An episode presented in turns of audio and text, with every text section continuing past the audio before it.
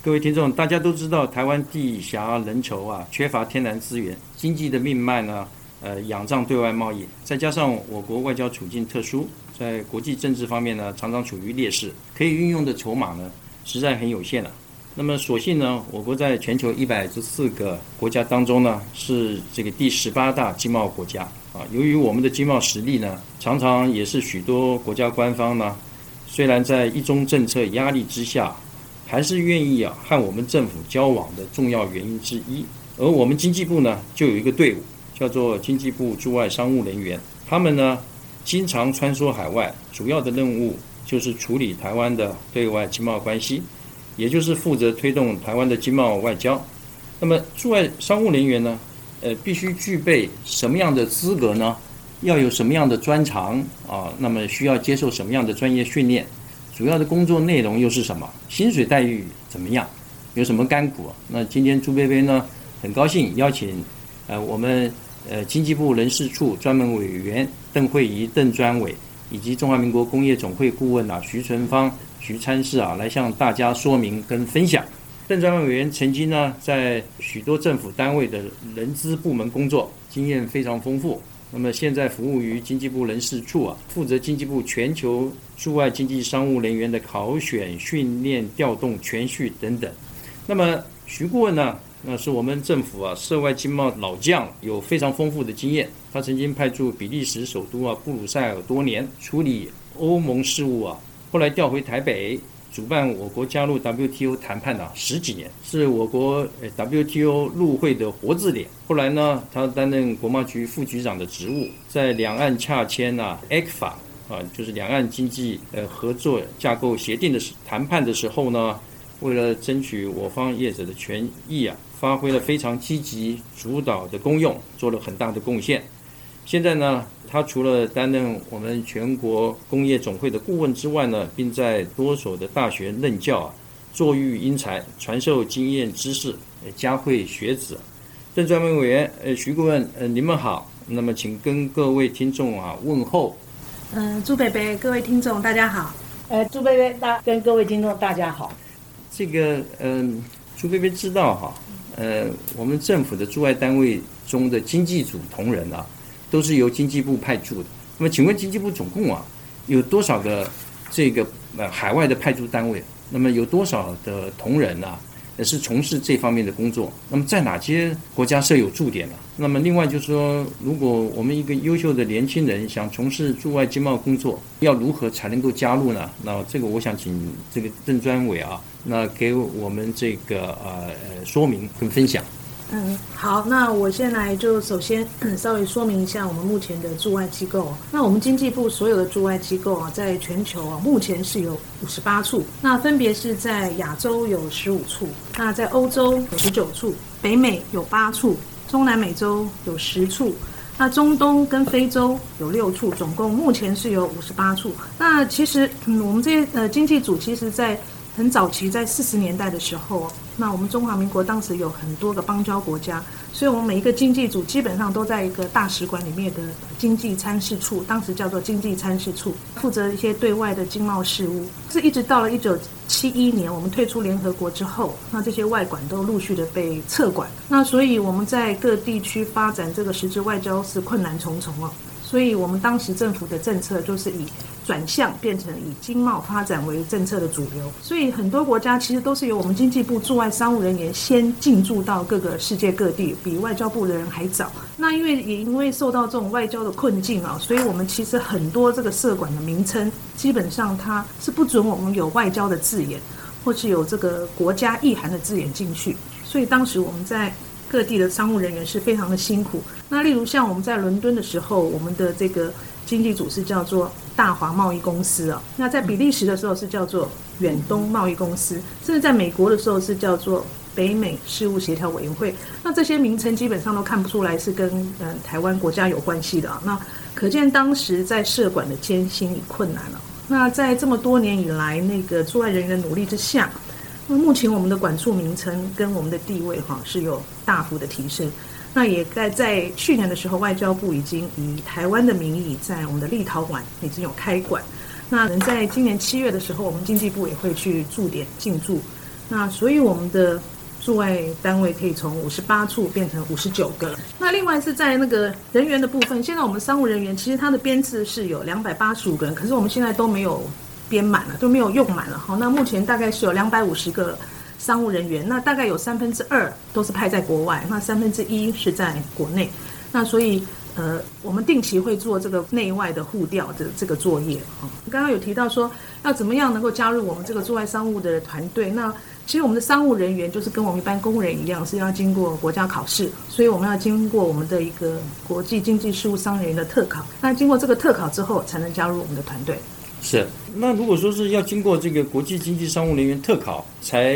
有可能哈加入这个团队的话。那请教，就是说我们这个国际经济商务人员特考是每一年都举办吗？那他们到底都是考些什么样的科目？那么最近有没有说要再举办招考？另外就是说，你考完以后是不是还要接受什么样的专业训练啊？或者是说你要在国内要历练多久才会这个首次的外派？那么以及说你这个外派以后，你是不是还会有一些这个进修或者这些训练的机会啊？就是这个在考选训这方面啊，经济部是怎么样的一个规定呢？好，那呃，我一项一项的来说明哈。那呃，其实我们商务人员的一个取材的管道，在最早期是由我们的经济部委托青辅会来甄选的，不是考试。那是到六十六年的时候才报请考试院举办我们的经济部商务人员特考，所以在那一年开始才会跟我们的高考一样哈，取得正式的公务人任用资格。所以在那一年录取的商务人员也自己觉得他们是呃正黄埔一期啊，是真正的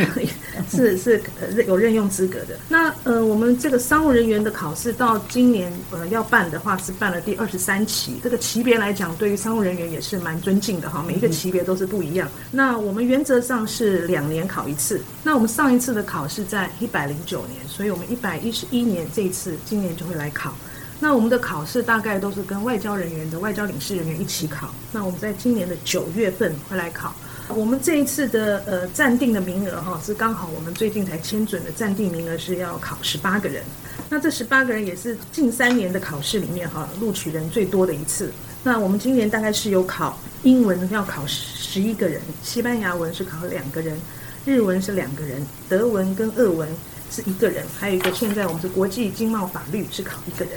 以前我们的商务人是大概只有一个外国语文组，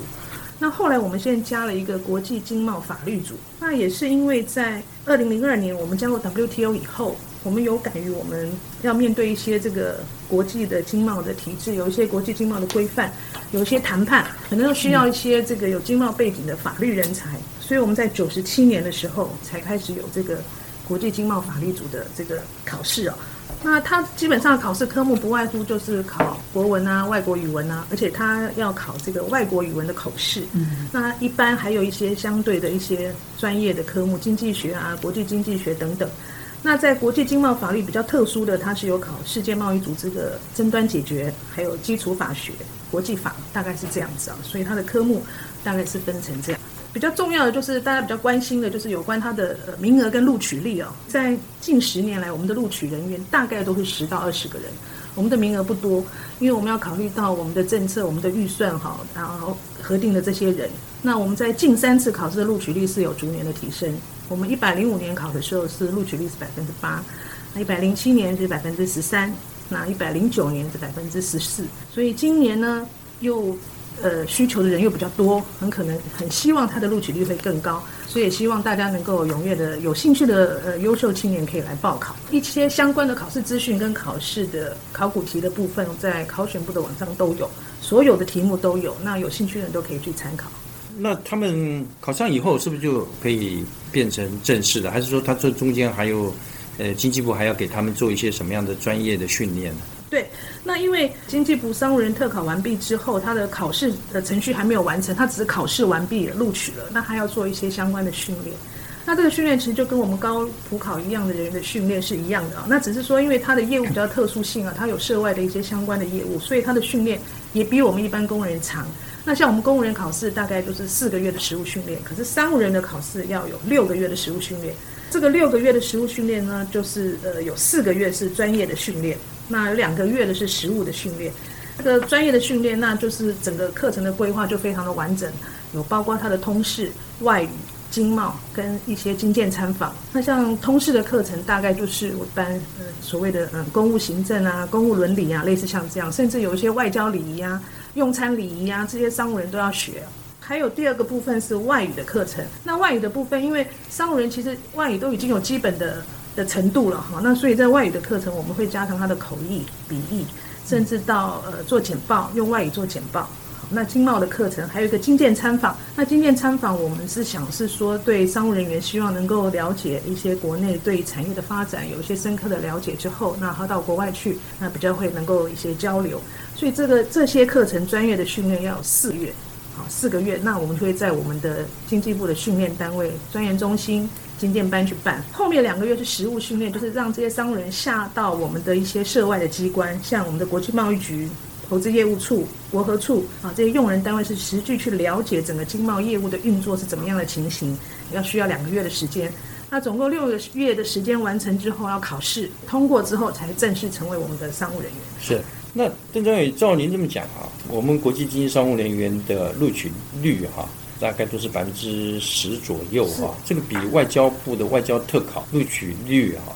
诶比较低，所以。可见得经济部商务人员这个以程度来说是应该是更加的精英嘛？是是是是。那您刚讲说这个训练哈，对，朱贝贝记得我我有一个朋友啊，这个他的一个晚辈，他考上驻外商务人员以后呢，他还曾经被派到法国巴黎哦，还有派到葡萄牙去做，好像整整有一年的训练，这个是训练的一个部分嘛？嗯，是对，这个是我们经济部的一个语训的一个措施啊，就是新进人员在嗯考完试之后，训练完成之后有一个语训的作业。那这个语训的话，就是希望商务人员能够呃加强你原本的外语能力，或者第二个就是加强你的第二种的外语能力。所以我们每年会在完成这些训练之后，我们会做一个调查，不管是业务的需求或是一些经费的上的需求，因为你要同仁去国外语训是要花很多钱了。所以在这个经费跟的时间上许可之下哈，我们就会选一些同仁去做这个语训的这个作业。那这个语训就是我们会选定一些语组跟一些地方，那然后在这个商务人里面去做一些甄选哈，然后去派去语训。那时间是六个月到一年，完全是工匠，然后是有知心的。像在一百零九年，我们大概就有。一些同仁有去啊，那他原本是英文组的，可是他就选去去日文去休息一年的日文，那也是希望就是以后在外派的时候，或许他有两种语言，那我在人力调派上或是会比较比较这个弹性，对。对对对，这个是一个蛮好的一个机会了。那另外有一个大家应该都会非常关心的哈，如果要从事这个驻外的工作，就是说我进到你经济部以后，大概要工作多久哈，你才会让我外派啊？因为我们呃，在商务人员完成整个考试训练程序之后，我们的在国内服务的时间是要有两年以上才可以外派。我们也是希望他在国内有一些呃实务上的经验，或对一些我们国内一些相关涉外机关的了解之后，出去之后，以后不管在联系上或交流上都会比较呃顺遂一点。所以我们是有两年的时间。那我举例来讲，像我们今年在九月份要准备考试，那所以会在一百一十二年明年一月，他们就会来报道。那六个月的呃训练时间，所以是一百一十二年七月，他会完成所有的训练。两年之后，一百一十四年的七月，他就可以外派。是是是，所以这个哎，这个呃，我记得朱贝贝数十年前那个时候我外派的时候，我好像在国内待了三年呢。啊，所以对。所以现在是比比从前哦缩短很多，因为两年的时间很快了。因为这两年的时间上来讲是一个基本门槛了。那其实可以再长一点了。那因为现在其实呃驻外商务人员是蛮断层的了。那所以我们今年在考试上也是需求人也是比较多。那有时候就是两年一到，可能呃同仁有这个外派的意愿，那我们就会让他出去去做历练。是。不过据我了解啊。好像因为如果外馆有需求的，特别像西班牙语系的，好像以前也就是受训满一年也就外放，这是有这种例外的 case。对，业务上需要的话，就是一年半以上也是可以，就是外派的。对，没有人，没有外管很多，没有人的时候也是需要有些例外的，有例外的处理方式。是，对对对，是是，所以就是说原则上是两年了。那么，但是外管有业务需要，可能你在一年多。也就可以把你这个派到外管去服务了。是是，那如果呃这样的话，另外一个就是大家总是会谈到这个问题了哈，就是我们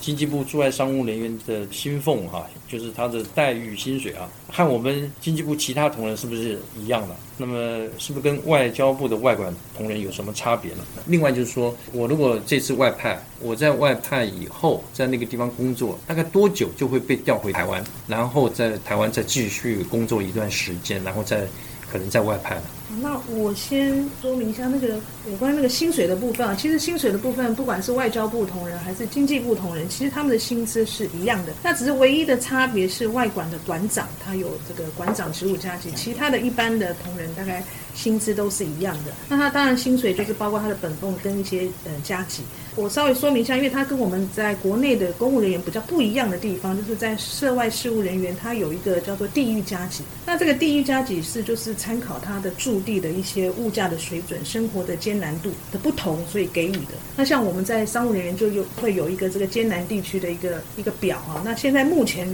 在最艰难的地区就是非洲的奈及利亚，它的这个地域加级是现在是最高的，是五千三百美元哈。所以有很多年轻人还没结婚都很想去那里哈，可以把钱省下来了。那这个是跟我们一般公务员比较不一样的地方。那另外一个比较不一样的就是房屋补助费啊。那因为他们派在国外，所以他们有时候都要去租房子。那这个的租房子的费用哈，那我们就是会给予补助。那目前也是越来做的越好，就是除了你配偶在，那你的小孩在随任住所的地方，如果你的小孩是一个，就补助一样的钱；不一两个就补助更高的额的钱。所以他现在是看你的配偶跟眷属的人数去补助。跟以前就好太多了啊！以前就只是一个定额的定额，对对，那现在就会比较呃，所以现在比较人性化一点。对对对。我们稍微比较了一下，当然这个商务人员的薪水哈，跟我们一般公务人员同职等的大概是多了三到四倍。那可是也不能看他这样子就是比我们多很多，因为他实在是在国外的生活物价水准、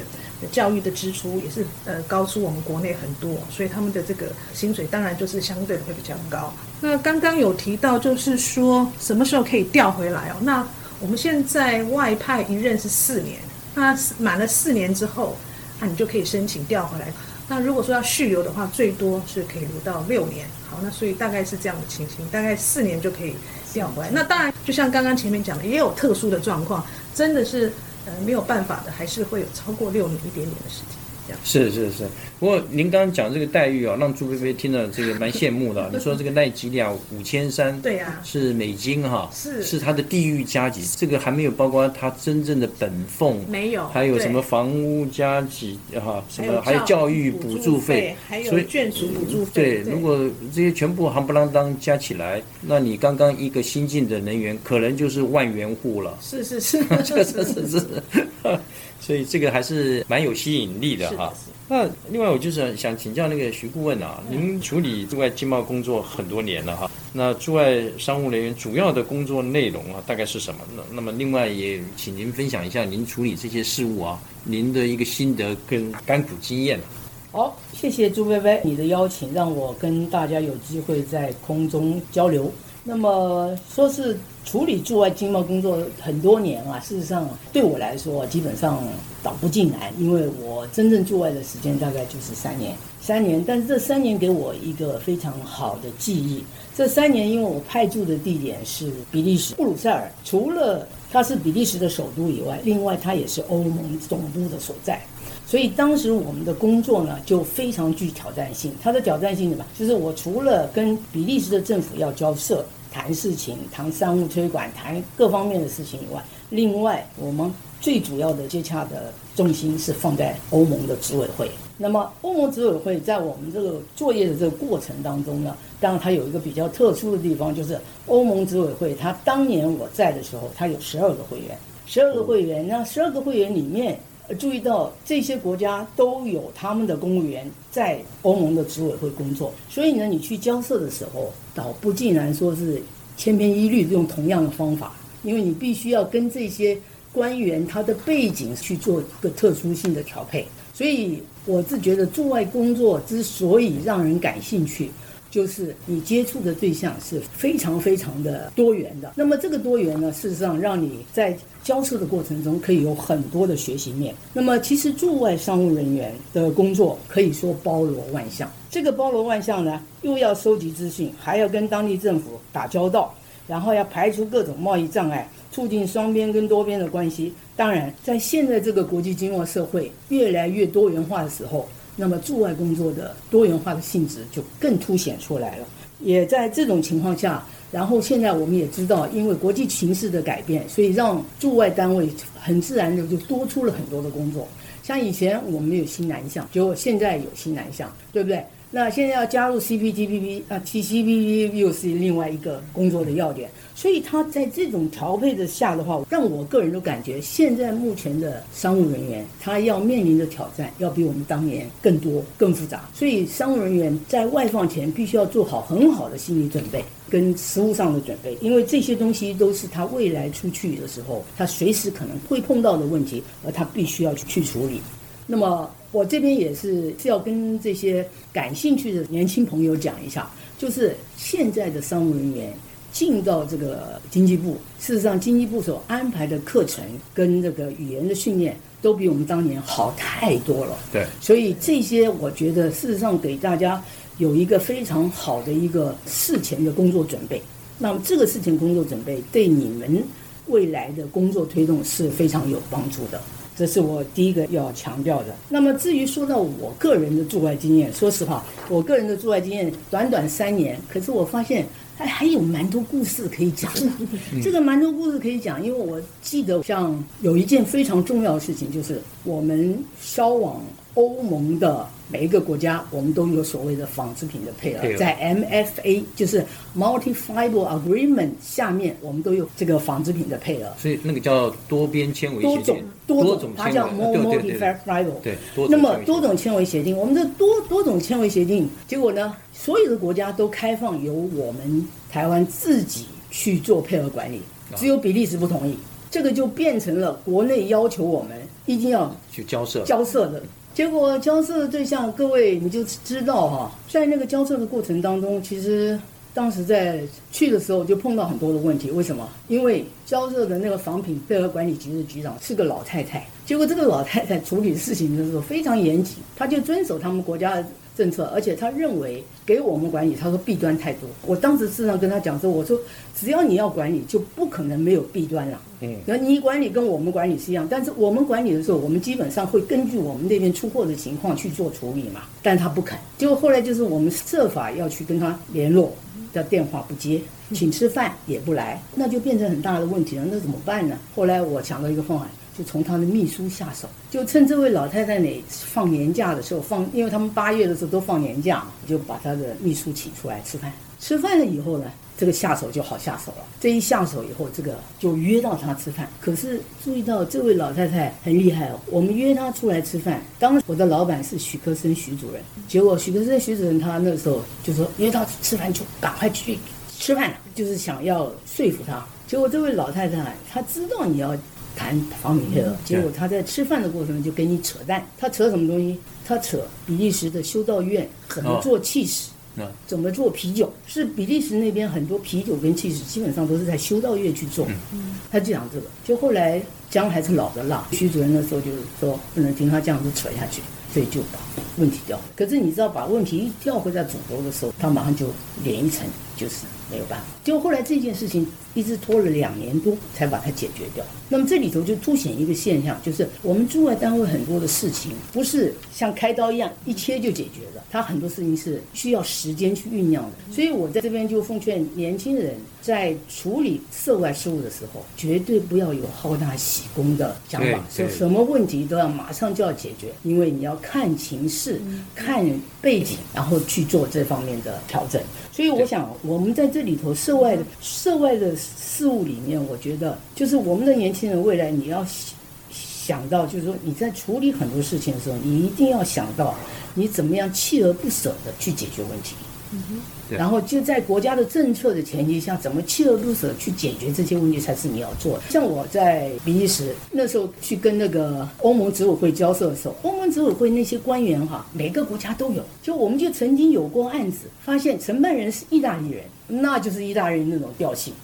可是他的老板是德国人，结果后来我们就抓住这一点，就是事情已经达成协议的东西，我们就不再找这个意大利人，我直接找他老板，因为他德国人个性就是有板有眼。结果到这样子的时候，这个问题就比较容易处理。所以驻外商务人员除了在知识方面的增长以外，其实很重要一点就是你还要训练怎么样察言观色，你对于你交涉对象的一些特质，你必须先要做预做准备。所以驻外工作虽然我们刚才谈听到听到那些那个待遇的时候，心里都很很动啊，心里动啊。可是很重要一点就是他很辛苦，有时候大半夜你都还是需要去，因为你还要跟台北联络，你还要在处理这个事情，基本上都不是那么容易。所以要知道驻外人员必须要做好各方面的准备。所以不管你你心灵上的准备跟你专业上的准备，它都是非常重要的一件事情。我这里插一句话哈，刚刚徐顾问谈到这个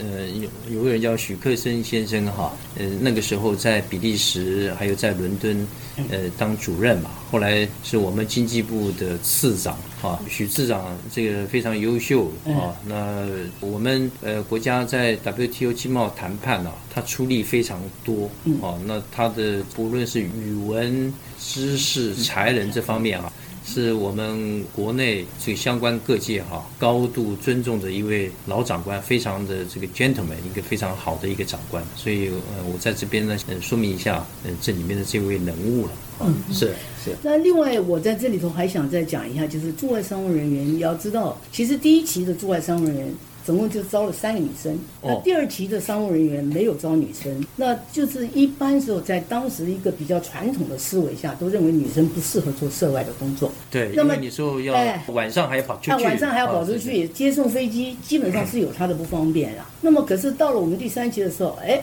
又收了三个女生。那我有幸成为法语组的这个录取的这个这个第一名。哎，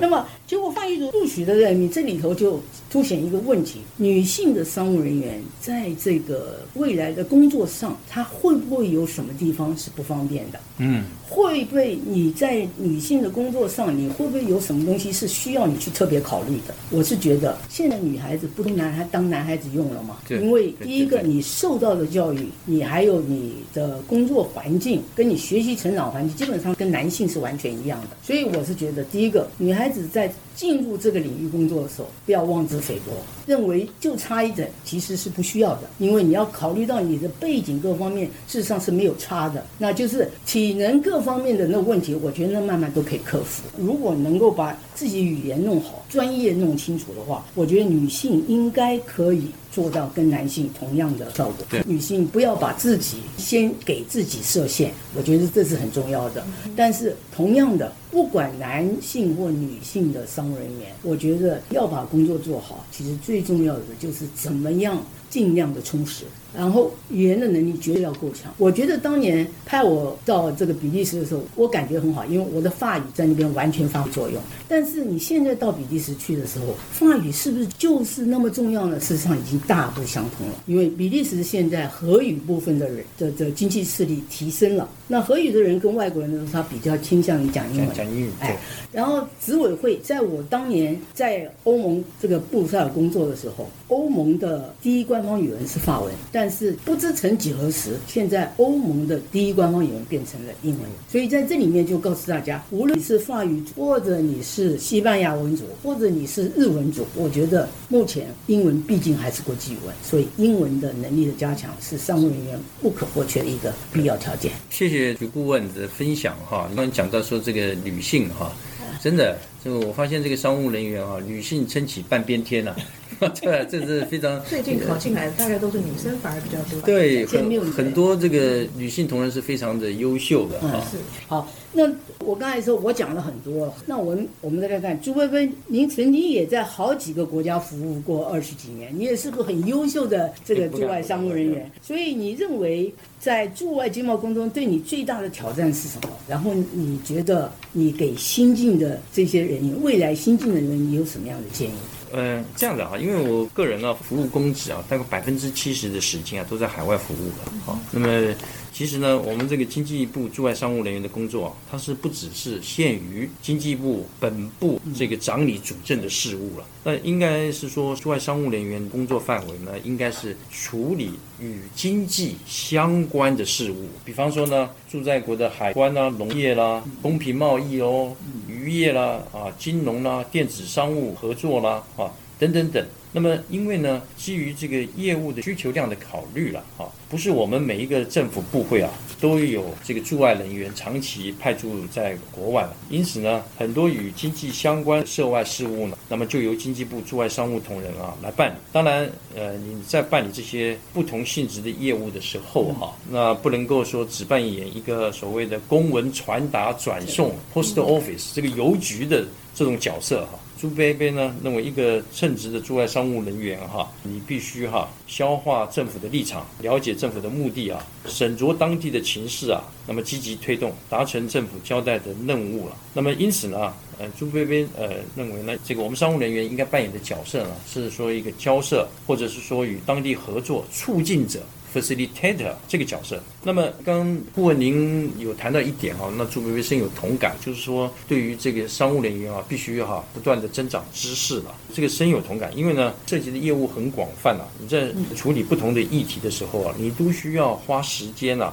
呃去转研、去请教、去了解啊、去研习这种不同的知识。而且呢，我们也晓得国际经贸形势啊变化很快速了。那么台湾的经济结构呢，也跟从前差异非常大了。那么你驻外工作哈，你要如何跟上时代的脚步，不落后？那么个人觉得呢，这是对我来讲，就是一个非常大的一个挑战。换言之呢，这个工作的性质就是说，你要做一个称职的驻外商务人员，你要常常保持这个好奇心，不断的成长进步。这对我来说，这是一个蛮大的一个挑战。那顾问跟专门委员啊，给我们指教非常多了。今天呢，朱贝贝非常感谢啊，邓专门委员哈，以及徐顾问啊，波龙来到我们的节目，向我们介绍经济部驻外经贸商务人员制度的最新发展。那么我们也晓得呢，自上个世纪啊九十年代以来哈，经贸全球化、国际化，那么已经成为世界的潮流。那么台湾的经济发展呢，自然呢也不能够置身事外。那么唯有顺应趋势。加速与世界接轨，经济才能够啊继续繁荣成长。那么再加上啊，经贸外交是我国发展对外关系中啊不可或缺的一环啊。那朱贝贝记得数十年前啊，那个时候我跟徐顾问啊，我们刚刚考上商务人员，然后受训结训的时候啊，当时哈主管我们驻外商务的次长。叫做王建轩，后来是我们的监察院长哈。这个王次长呢，当时呢就在那个我记得在经济部的大礼堂哈，要求所有新进的经济部驻外商务人员高呼口号。到现在那个口号我还记得很清楚，那口号叫做“服从命令，任劳任怨”。圆满达成任务是吧？对，那顾问你还记得吧？对对。那个时候我们都已经三十多岁了，还还还跟小孩子一样。这个王市长还是都还说，哎，这个声音太小，再重新喊对面啊！所以我们大家也就是尊了。那么这个呢，也可以反映出啊，我们政府对我们呃经济部驻外商务人员严格的要求与这个期盼。当然了，我们商务人员穿梭海外了啊，那负责与当地政府的这个交涉啦，协助厂商排除贸易障碍喽，收集这个驻在国商情资料，争取出口商机，拓展市场，那么以及吸引外资啊，引进技术，协助台商发展，推动参与多边区域经贸组织啊，像这个 WTO 啦。APEC 啦，还有最近政府才刚刚申请的要加入这个 CPTPP 啦，所以呢，驻外商务人员呢是呃推动台湾与国际经贸合作的尖兵呐。那么这份工作呢是蛮有意义的，再加上呢国际经贸场合的历练呢，可以拓宽拓广全球的视野，对于自己个人的成长与进步啊，也是一个很难得的机会了。非常高兴啊，听到邓专门委员刚刚说哈，今年九月份的考试院呢要再次举行驻外经济商务人员特考，机会非常难得了，因为这是一个精英的考试，我们呃有志的年轻听众朋友啊，诶可以好好把握，踊跃报考，很值得您试试啊。那最后呢，再次感谢邓专门委员与徐顾问啊，也谢谢大家的收听，拜拜，再见，拜拜再见拜拜。那我们下课喽。